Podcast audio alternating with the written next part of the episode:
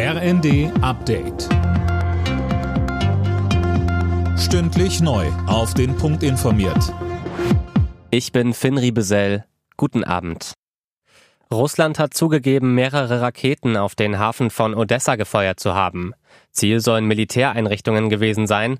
Laut Kiew wurde der Hafen aber genau dort getroffen, wo offensichtlich Getreide war. Der Angriff kam nur Stunden, nachdem sich die Ukraine und Russland auf ein Getreideabkommen geeinigt hatten. CDU-Chef Merz geht davon aus, dass es ohne Atomkraft so bald nicht gehen wird. Angesichts des Ukraine-Kriegs und der Gaskrise rechnet er fest mit einer Kehrtwende beim Thema Atomausstieg. Merz sagte im zweiten. Ich sage Ihnen auch voraus, wir werden am Ende des Jahres sehen, dass die Laufzeit der Kernkraftwerke verlängert wird. Wir haben es vorgeschlagen. Die Bundesregierung lehnt es ab. Wenn die Bundesregierung mit uns reden will, ernsthaft reden will, was sie zurzeit nicht tut, wir bieten das immer an, aber wir laufen der Bundesregierung nicht hinterher.